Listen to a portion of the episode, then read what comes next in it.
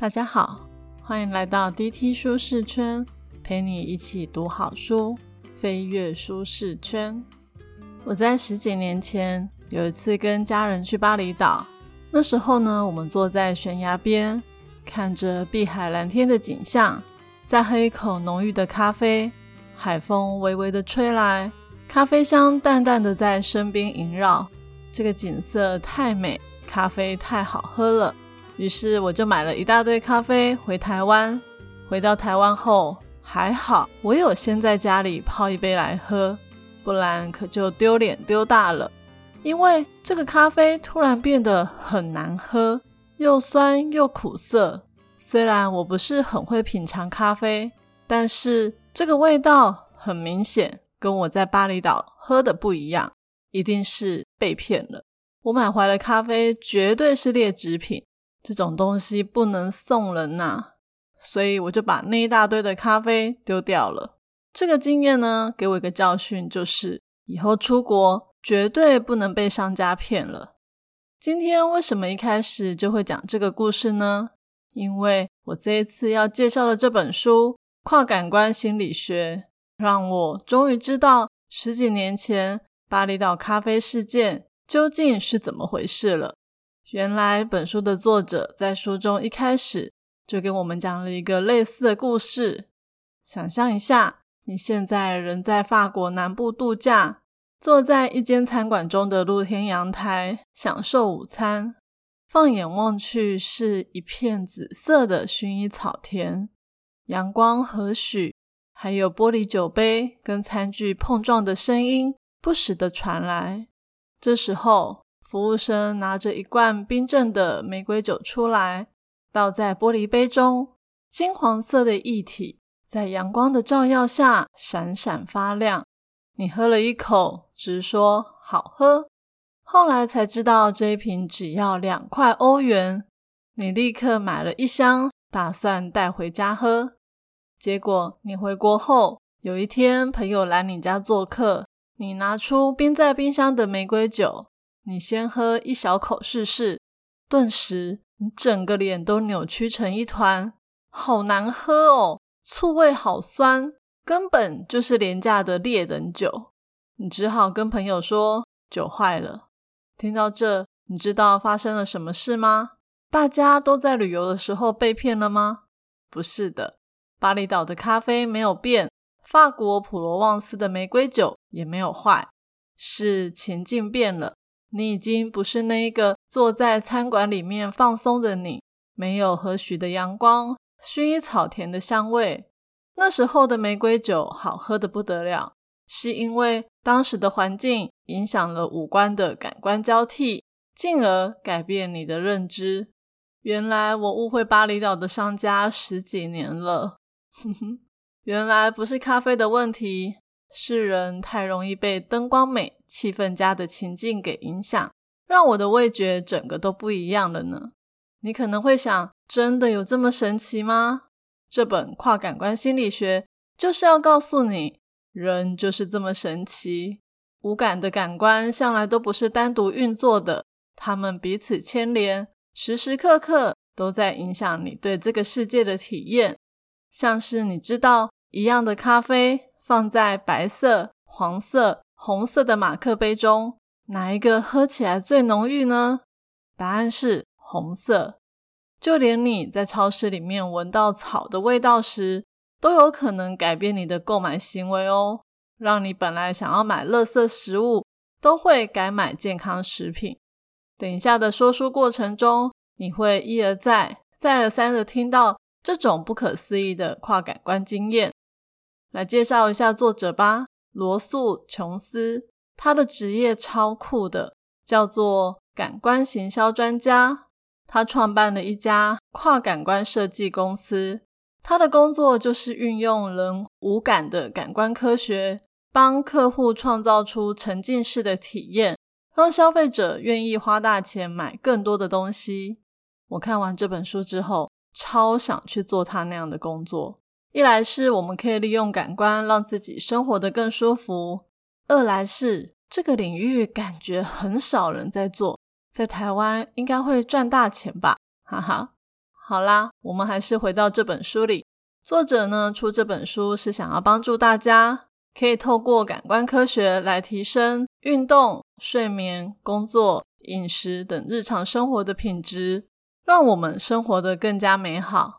所以本节 Podcast 将为你以一整天从早到晚的各个阶段来介绍各样的跨感官体验。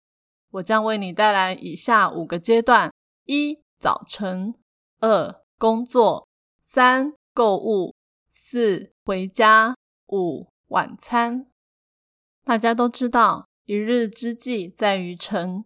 如果前一晚没有睡好，早上爬不起来的话，那一天的开始想必是非常的混沌，没有精神。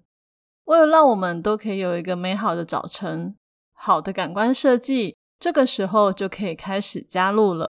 在睡眠的时候，其实。视觉跟听觉还是活跃的状态，所以最好是透过阳光的洒入，让我们的眼睛接触到光线，慢慢的把身体叫醒。再来就是听觉，以前我都会用那种很吵的闹钟把自己吓醒，然后又按了贪睡装置，每五分钟吓自己一次。我后来才知道，这样对身体是非常的不好。会让心脏一直遭受到打击。最好叫醒我们的声音其实是悦耳的鸟叫声，因为这种声音有一种清新、自然、重生的感觉。而最好的闹钟时间应该要在完全苏醒之前，从小声慢慢的转成大声，让我们可以渐渐降低熟睡的程度，舒舒服服的起床。我之前有用过很舒服的音乐叫自己起床，但是我没有办法做到从小声转大声，而且也因为太舒服了，常常还是继续睡。现在呢，我是用 AI 智慧音箱当闹钟，我发现他们的设计很好，真的会先小声，再慢慢大声。过了几秒，发现你没有醒，还会停一下下，再小声大声的循环。这样子起床真的就比较不会被吓到，很舒服哦。早上洗脸刷牙之后就要吃早餐了。作者在这本书里面一再的强调，自然光源很重要，不止起床的时候要有自然光，吃早餐的时候也要有自然明亮的光线透进来。因为实验发现，有阳光的话，会让我们选择更健康的食物。再来就是。食物放在比较重的碗里面，吃起来会感觉更丰盛又好吃哦。不止重量，形状也会影响。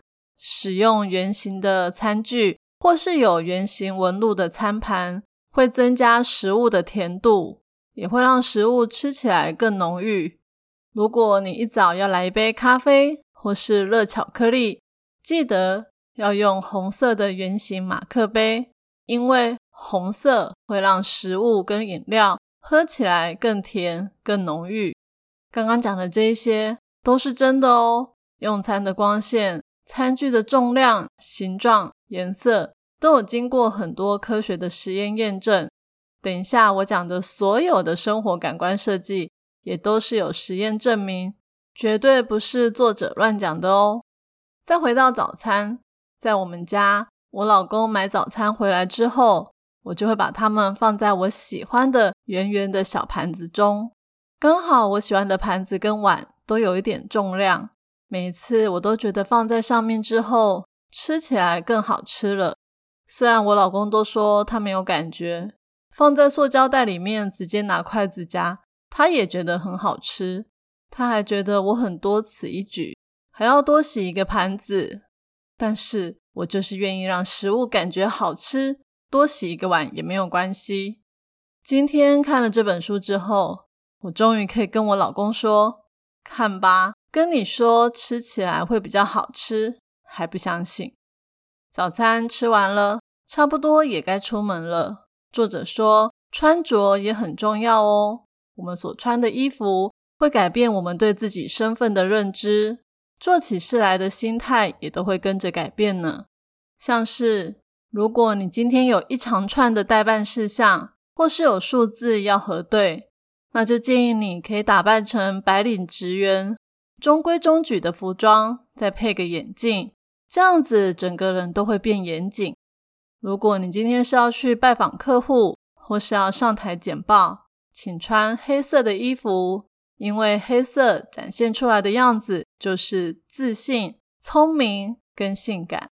简报的时候，性感好像也挺不错的哦。对了，喷一些清新的香水。也会让你更有自信哦。如果今天整天都要脑力激荡，最适合的就是比较轻松、不拘束的衣服。像我的工作生涯里面，只有在电子业跟网络业打转过，刚好这两个产业都不需要穿正式的衣服上班。我每天都穿得十分休闲，休闲到我爸妈都会问说：“你要穿这样去上班吗？”好处呢是自装费省了不少，坏处是我从来都没有那种 OL Office Lady 美美的感觉，而且我每次只要稍微穿的美一点、正式一点去上班，都会被同事说：“你今天是要去拜访客户吗？”是啦是啦，就只能拜访客户的时候才能穿的美美的，平常想要美一下都不行呢。唉。接下来终于打扮好到公司了。一般人通常是早上的时候精神比较好。作者说，在早上八点到下午两点，因为比较清醒，所以呢比较适合处理需要注意力或是要求细节的任务。两点之后就比较适合做一些脑力激荡的创意思考。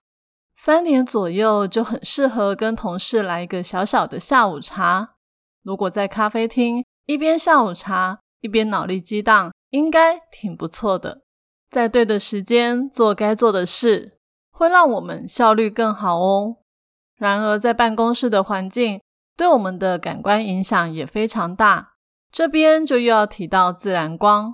工作的时候，如果可以长时间接触到自然光，会让我们打起精神，更有活力。所以，最好找一个窗边的位置工作。再来就是温度。讲到温度，我跟我的同事常常在争温度主控权。我很怕冷，但偏偏我隔壁的同事就很怕热。大家都是趁别人不注意的时候偷偷去调温度。本书的作者说，其实冷一点是比较好的，越热的地方就越难维持长久的注意力。最好的温度是二十一点六度。天啊，这也太冷了吧！我觉得这个应该是给美国人参考的温度。在台湾，政府都会宣传室温在二十六到二十八度之间最好。我个人觉得二十七度刚刚好。除了光线温度外，天花板也很重要哦。低天花板适合需要专注、精准的工作，高天花板则有助于开放性的思考还有想象力。再来呢，就是植物。我前一份工作上班的第一天，我的主管就给了我一盆马拉巴利，叫我好好的照顾。我那时候压力好大，差点把它种死。后来我主管看不下去，整天来帮我浇水，他才又活了过来。看了这本书，我才知道，原来在办公室里面有植物是好的，因为。人类与生俱来就会有一种特性，叫做亲生命性。也就是说，我们对自然会有所感应。看到植物呢，会让我们有安抚、舒压的感觉，还可以帮助我们持续更久的专注力哦。我决定过一阵子去买一个不用怎么浇水的多肉植物，放在我的办公桌前，希望这一次它会活得好好的。大家知道最好的办公场所是哪里吗？答案是咖啡厅。没想到吧？因为咖啡厅里面有着各样活动的微量声响，还有一阵阵飘散而来的咖啡烘焙香。安静的环境其实不一定有助于专注力，反而是有一点声音，像是各种交谈或是喧闹声，会让我们更加专注。而忙碌的咖啡店里面。有不间断的谈话，还有动作碰撞的声音，刚好就是完美的背景音。再来就是音乐，轻快没有歌词的音乐，也可以增加工作效率哦。通常咖啡厅也会播类似这样的音乐。再来，香味也会在不知不觉中影响我们，像是薄荷、柑橘、肉桂这种强烈清新的味道，都可以让我们的工作效率被提升。倘若你不可能每天都到咖啡厅去工作，建议也可以用耳机放一些轻快的音乐，再给自己一杯有肉桂香的咖啡，或是柑橘茶之类的，就可以帮助我们工作状态更好。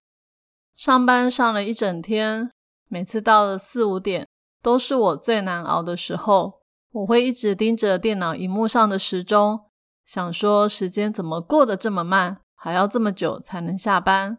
这本书也有教我们怎么样让下班前的时间变快，真的是超级实用的。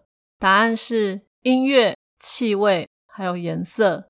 你猜猜看，是快的音乐还是慢的音乐，让人觉得时间过得比较快？一般人可能会回答说是快的音乐，但其实答案是慢的音乐。我们听着慢的音乐的时候，整个时间的节奏感会变慢。你以为自己听了十分钟慵懒的音乐，这时候再看一下时钟，会发现已经过了二十分。这也可以说是一种听觉的错觉。香味的话呢，是这样的：不管是什么味道，只要是你喜欢的味道，时间就会流逝的特别快。不过，如果你已经选择了慢的音乐，也会建议你释放一些感觉慢的香味，像是薰衣草。薰衣草就是被归类在缓慢的气味里面。刚刚有说颜色也会影响，蓝色是安抚的颜色，你可以把电脑的桌面变成蓝色系，或是旁边放一些蓝色的小物，这样感觉会比较放松，时间也会过得比较快。总而言之，慢的音乐、薰衣草香、蓝色小物这三个黄金组合。会让你下午的时间过得飞快，大家要学起来哦。好不容易挨到了下班，想要去逛个超市，买一些食材跟零食回家好好享受。但殊不知，你一踏进了超市，就已经进到商人为你量身打造的感官陷阱当中了。不知道大家有没有发现，百货公司里的超市？一进去就是成排的新鲜水果、蔬菜，你不只可以看到色泽饱满的水果被摆在入口处，还会发现它们会被装在木头的箱子里，让你觉得它们一定是刚刚从产地里面直送过来。不止视觉充满享受，你仿佛还可以闻到一股沁凉的蔬菜味，不时的在告诉你它们很新鲜，赶快买回家享用。接着，你来到一排一排的商品货架，你以为是店家随意排放的，但其实不同的产品放置的高度会影响购买的欲望。因为呢，我们人类会把味觉跟视线高度做一个连接，像是大多数的人会觉得甜味应该要放在高处，苦味应该要放在低处，所以把甜的产品放在上层的货架，会让你觉得更有吸引力。更想把它买回家。商品的包装也不得了，现代人吃东西都很追求养生健康。如果我们不去看商品包装后面的营养成分，就很容易被包装影响。就像人会本能的把绿色跟健康连在一起，还有图案也是，有小麦图案的那一包饼干，感觉吃起来更健康、更纯正。包装的材质如果摸起来有点粗糙，会让人预期产品更健康。真的没想到让产品看起来健康有这么多的花招。下次大家买东西的时候要注意哦。对了，温度也是，店家中的温度设定也很重要。当我们感觉冷的时候，就会想要购买比较多东西来犒赏自己。你下次可以注意一下。越是昂贵的店，像是名牌服饰、珠宝、高级餐厅这种店，室内的温度都会偏低。所以你在超市要走到冷冻食品那一区之前，可以先穿上保暖的外套，这样会让你少花一点钱哦。在购物的这一块，我想要来讲一个有趣的案例。是作者亲自操刀的一个产品。有一家全球冰淇淋品牌大厂找上了作者开的公司，他们希望可以跟消费者诉说，他们的甜筒有着最佳的咀嚼口感。作者的任务就是要怎么样让消费者真的体验到最棒的咀嚼口感。他们找了一些文献，发现咀嚼口感的好坏几乎完全取决于声音。如果食物咬起来没有卡兹卡兹响，就等于没有咀嚼口感。当吃起来的声音频率调高的时候，甜筒的口感就会变得比较爽脆。相反的，降低声音频率的时候，甜筒就会感觉不太新鲜。后来终于让他们在多次的实验中找到把声音频率调整成中级咀嚼口感的位置，也就是说。在那个声音底下，大多数的人都会觉得很爽脆，口感最好。除此之外，他们还发现一件事：虽然只调整了甜筒的脆度，但是居然直接影响到大家对冰淇淋好不好吃的评价。当人们呢咬到这种终极咀嚼口感的时候，冰淇淋也会变得更香甜浓郁，品质更好。消费者还愿意为这个新甜筒。付多一点钱哦。作者的工作团队还不止做这些事，他们还开始研究广告跟包装上的字句，因为这些用语也会影响人们对产品口感的期待。比较短又简洁的文案会比较符合爽脆的咀嚼口感，又长又黏的文字则会让人家感到缓慢滑顺，跟产品不合。他们很强哦。从看到、听到广告，拿起产品，直到打开包装的过程，消费者就已经在进行一趟令人心生期待的感官之旅，让咬下甜筒的第一口也会更有咀嚼口感，冰淇淋吃起来会更美味、更享受。我就说这样的公司很赚钱吧。如果时光可以回到二十年前，我就来开创这种事业。哼哼。累了一天，终于回到家。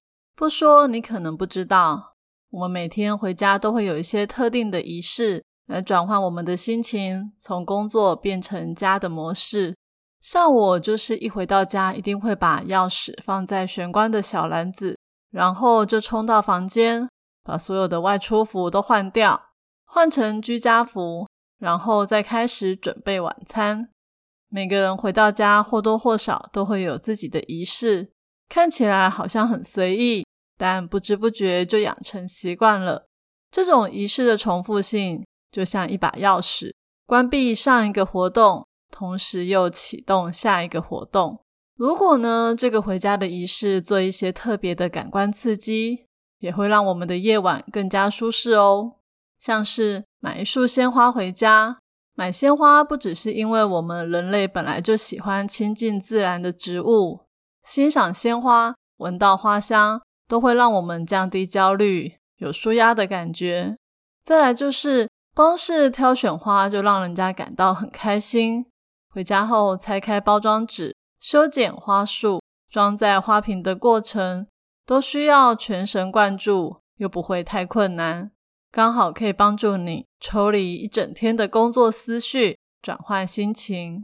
除了花以外，木头也可以抚慰人心，减缓我们的心跳。如果可以的话，建议家里多用一些木质的家具，又或是买那种小型的木质砧板来放置点心或食物。不止可以增加生活的乐趣，还可以与自然连接哦。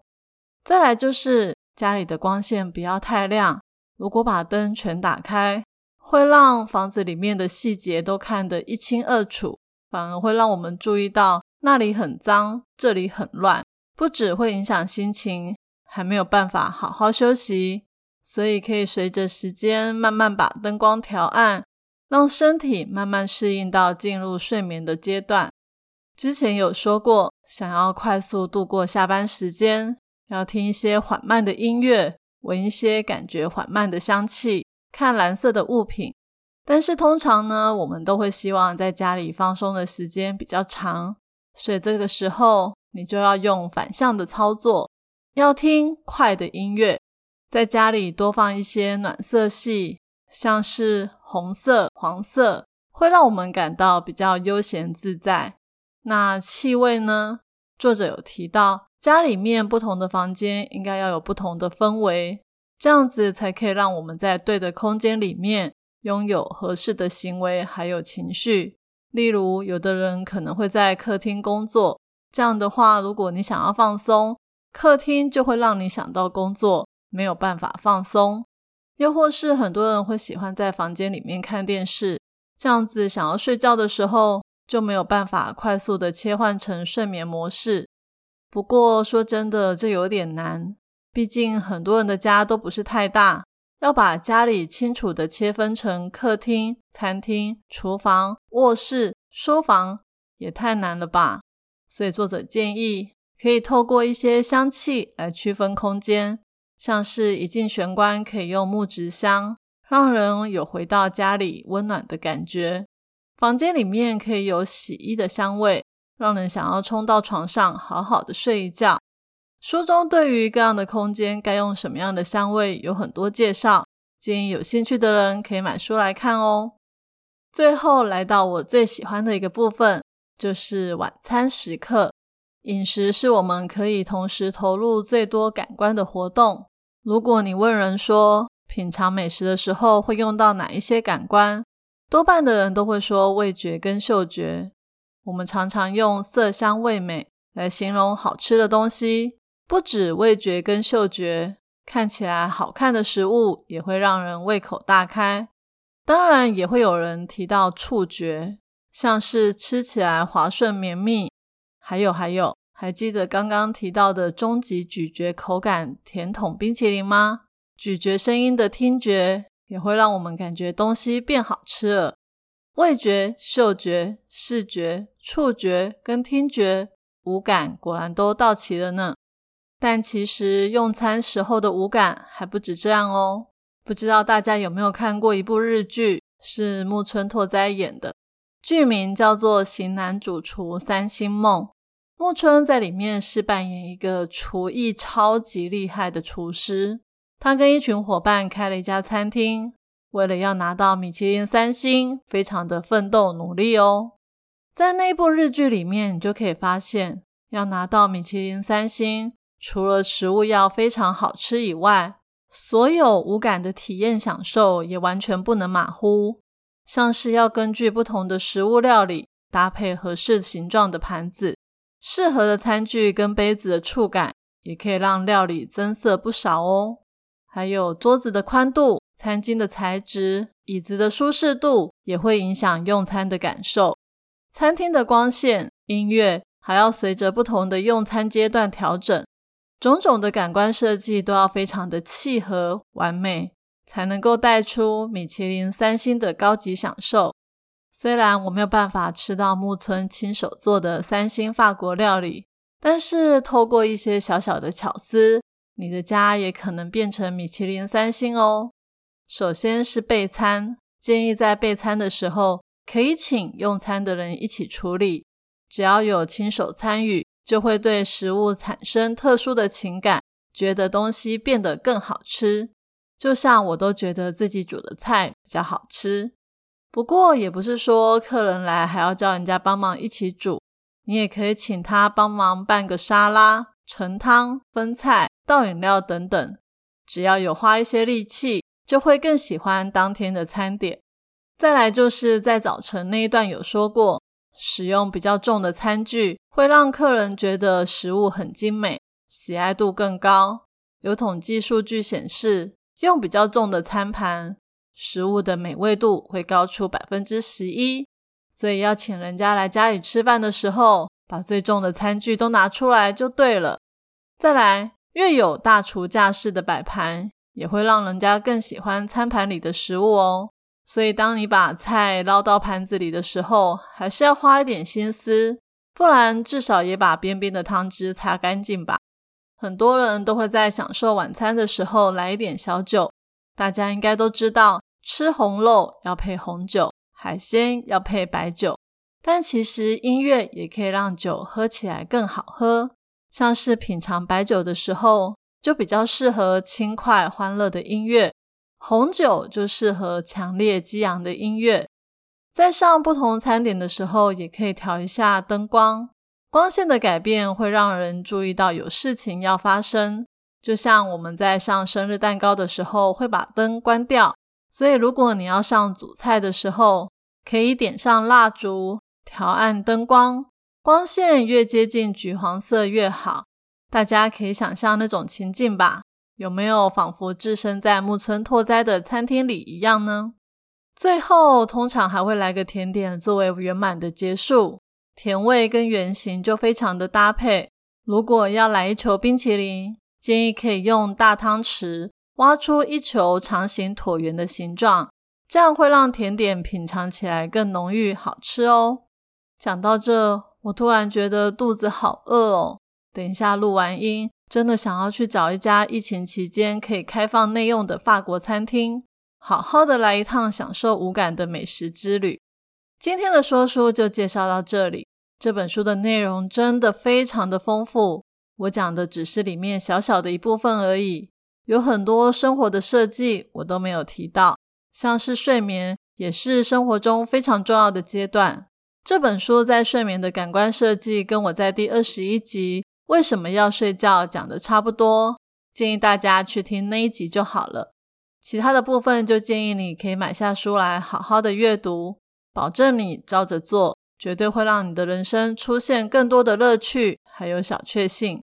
今天我要送给大家的三个知识礼物，分别是：一、光线很重要，尤其是自然光，它帮助我们每天在不同的时刻进行情绪的转换；二、音乐、气味、颜色是黄金三角的组合，让你可以放慢或加快时间的认知；三、用餐的时候尽量打开你的五感。让所有的知觉都沉浸在美食的体验当中。我已经把今天所有的重点内容都放在我的部落格 Podcast 的说明栏有连接哦。这一集的题目是：听完了这本书之后，你觉得对生活中最有帮助的感官设计是什么？欢迎你留言跟我分享你的看法。谢谢上帝赐给我们健康的感官，让我们透过无感的知觉体验这世界的美好。也愿上帝帮助我们在做任何事情的时候，都能够活在当下，充分享受感官所带来的幸福感。我是 Tilly，DT 舒适圈，一周一本好书，我们下周见，拜拜。